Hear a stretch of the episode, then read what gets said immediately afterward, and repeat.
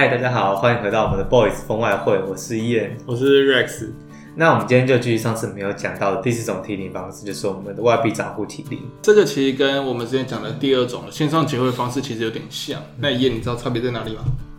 不知道。最怕空气。好，这这段到时候考掉。如果你今天是用外币账户提醒，就是我讲这个方式，那实际上就等于说你再去多开一个外币的账户。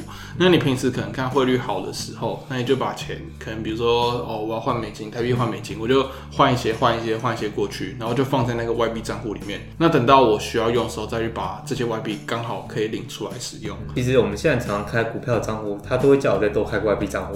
对啊，现在好像很多都是绑在一起。那再回来讲说它跟第二种方式有什么不一样？因为像这种方式，我是等于有一个外币账户嘛。可是如果你是走线上结汇的话，是说我在线上转换，可是它又会规定说你在几天之内一定要把那一笔钱提出来。如果你不提出来，或者说你违反几次的话，可能就有一些额外的罚款啊、手续费。或者线上结汇你是不需要账户的，它有点像是说暂暂时的，嗯，帮你转换过去。但外币账户就是都是我钱，只是我把它换成钱，钱没有消失，只是变成了我喜欢的方式。对，类似像这种感觉，所以大家就可以说在呃汇率比较好的时候，稍微换一些、换一些、换一些，然后就是换到那个外币账户里面。它其实提领的方式跟一般的呃差不多，就是你可以去银行柜台直接把钱领出来，或者我们刚刚讲的去 ATM 把出来。哎，那一样你知道就是这个提领这些的话，那它其实手续费是多少？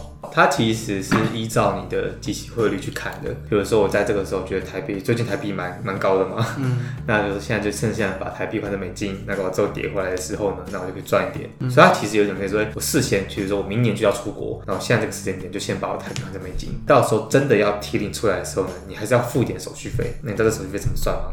这个手续费叫做汇差手续费。那这汇差手续费它的算法其实说，我看当天就我提领出来那一天，大家其实听我们之前讲的也知道说，现金卖出汇率和即期卖出汇率，他们之间其实还会还是会有点差别，他们有点小小的点数差。这两个中间的差其实就是我们的汇差手续费。就比如说我今天提领一百，然后他们两个汇率的差可能是零点零一好了，那这两个相乘就变成一百乘以零点零一等于一，这个一就是那个汇差手续费。我们会把另外一张公式表放在这边，那大家当然比较清楚一点。简单来说，如果你想要换外汇的话，那还是说，就大家可以平时可以多关注一下，说，哎、欸，这个这个这个货币什么时候在低点啊？我就可以去换一下换一下。尤其是像呃，我们讲第四个方法，就是说，呃，我们的外币账户，它其实就可以，哎、欸，平常在看多某会货货币的时候，就偷偷存一点那个钱，这样子。嗯，多开一个外币账户，那也许呢，外币可能有适合定存啊，或者说。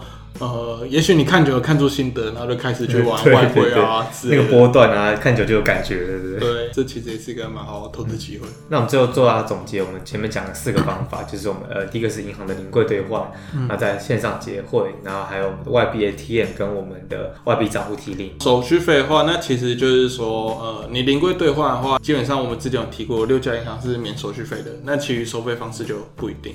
那线上结汇的话是不用手续费，那外汇 ATM 的话也是不用手续费，但是如果你是外币账户的提领，那就要我们刚刚讲的汇差的手续费。那换汇的汇率来看的话，也。就是说，呃，前面的三两个方法呢，它就是看现金汇率，就是你去银行临柜提取啊，或者是像结汇，包括我们外币 ATM，就除了我们第四个应用外币账户是看即期汇率之外，其他都是看我们的现金汇率。大家其实可以在这边再稍微注意一下说，说就是即期汇率通常都是比较好的汇率，那现金汇率就会稍微贵一点这样。对，再来看一下方便性的部分，如果你是要去银行临柜兑换的话，那你就是要赶三点半，那其实就是对很多上班族来说，其实是蛮不方便的，对吧？也应该深有体悟，我们都深。我们都需要那种半夜可以换汇的，对不对？对啊，那所以我们可以去用什么线上结汇啊，因为它二十四小时都可以换嘛，或者说外币 ATM，那它也是二十四小时都可以换汇。然后外币账户提领也是二十四小时，其实最方便的应该就是我们第四，除了它有即期汇率这个比较好的汇率之外，它还是可以，呃，你可以提早先换，那你到某个时间点你再去领柜或者是 ATM 把它领取出来，它其实等于是综合以上的优点这种，但唯一缺点是你要先开着账户。其实现在银行很多都嘛是你开了一般账户，外币账户也不顺帮你开好了。如果是要去机场提领的话，那要注意以上四种方式，大家都要注意营业时间。综合以上来说，其实我们会觉得说，哎，那其实除了第一种最不方便，那其他三种的话可能都各有优缺点。第二种，如果你是现场结汇的话，也有可能要要跑银行，对，那就是一二种要跑银行，那三四种基本上就是我去找外汇 ATM 就可以了。所以那基本上我会觉得说，就可能是后面那两种会稍微好一点，那前面两种可能就是因为要跑银行，所以。可能会稍微辛苦一点这样子。那以上四种方法呢，就是我们常见的，呃，我们要去提领外汇所要的手段。讲到汇率这个东西，我们大家再多讲一点，就是我们有所谓的双向报价。因为你看哦，我跟他买人民币好了，嗯，那他给我报给个价格嘛，那我会想说，哎，我希望便宜的价格买，他希望用贵的价格买，所以这就是我们的买价跟卖价中会可能会有点差别。嗯、那其实你在银行在做交易的时候，你就是你去买人民币或者是买美元，它其实价格是不太一样的哦，嗯。那通常就是我们刚才讲现金汇率，它可能是价差是越大的。那期货汇率的话，它的价差是最小的。嗯，那其实这个一般的呃，像现在我们在一般官网上看到的那些牌告，就是我们讲即期汇率，那它都会报双向价格，买入跟卖出的价格。嗯，那如果大家对嗯。